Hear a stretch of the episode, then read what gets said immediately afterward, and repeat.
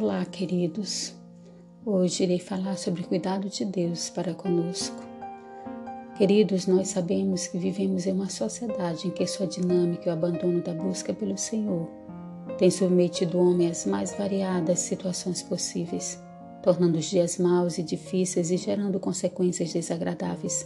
A exemplo, quantas vezes observamos ou sabemos sobre doenças psicológicas e psicossomáticas além dos conflitos, da violência e tantas outras consequências. Mas quando nós observamos a palavra do Senhor, o nosso coração, ele se enche de esperança. Uma palavra como a encontrada em Filipenses no capítulo 4, nos versículos 4 a 8. Nessa passagem encontramos alento para nossa alma, que às vezes se encontra tão sucateada pelo dia a dia. O apóstolo Paulo escreve: Regozijai-vos sempre no Senhor. Outra vez digo: regozijai-vos. Seja a vossa equidade notória a todos os homens. Perto está o Senhor. Não estejais inquietos por coisa alguma. Antes as nossas petições, melhor as vossas petições, sejam em tudo conhecidas diante de Deus pela oração e súplica com ação de graças. Nessa passagem, o apóstolo Paulo nos exorta como devemos agir em meio a circunstâncias angustiantes e desesperadoras que às vezes passamos.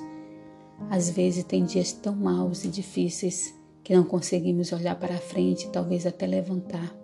Mas o apóstolo Paulo, queridos, ele nos coloca de forma enfática que devemos nos alegrar porque perto está o Senhor.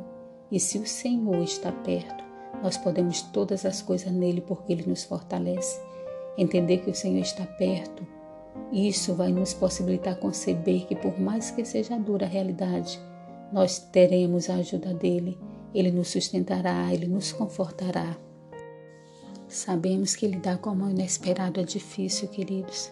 Não sabemos lidar direito com aquilo que nos surpreende, aquilo que vem, invade e incomoda. Às vezes o sentimento que nós temos é de ser virado pelo lado do avesso e até adoecemos por causa do medo e da ansiedade. Muitas das vezes culpamos a Deus pelos infortúnios que chegam à nossa casa e invadem a nossa vida como se fosse um tornado.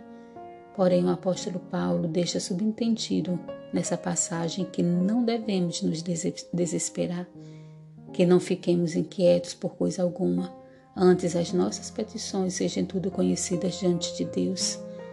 Também o próprio Jesus ele nos alerta sobre o dia mau e a ansiedade, quando ele diz assim, querendo nos confortar: Não vos inquieteis pelo dia de amanhã, porque o dia de amanhã cuidará de si mesmo.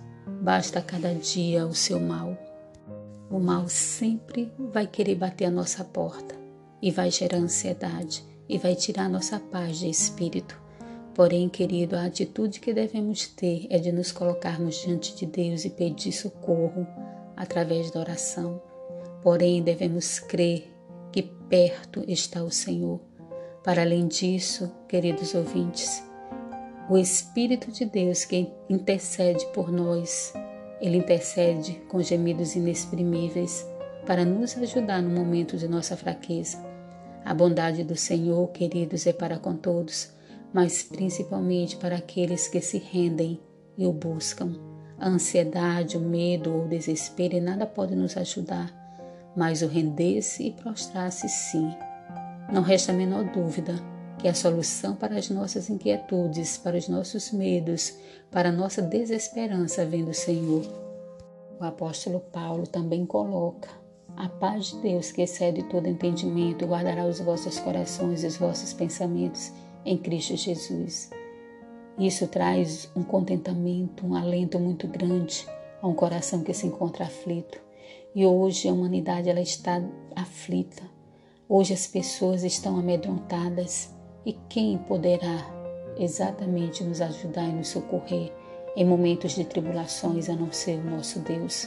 No entanto, se você estiver aflito, o Senhor ele pode apaziguar o teu coração, trazer paz ao teu coração uma paz que pode guardar tanto o teu coração quanto a tua mente dos pensamentos cruéis e indesejáveis. Para além disso, queridos, os nossos pensamentos serão guardados pelo Senhor o que significa que traremos à memória somente aquilo que pode nos dar esperança, como fala o profeta Jeremias. Para concluir, eu quero que você lembre-se, lembre-se, querido, o Senhor está perto. Alegre-se, tendo ânimo. Ele pode dar paz, uma paz que excede todo entendimento, e também guardará os nossos corações e a nossa mente em tudo que possa nos oprimir e nos fazer sofrer.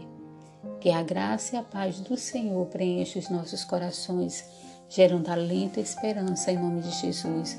Um abraço e até o próximo episódio.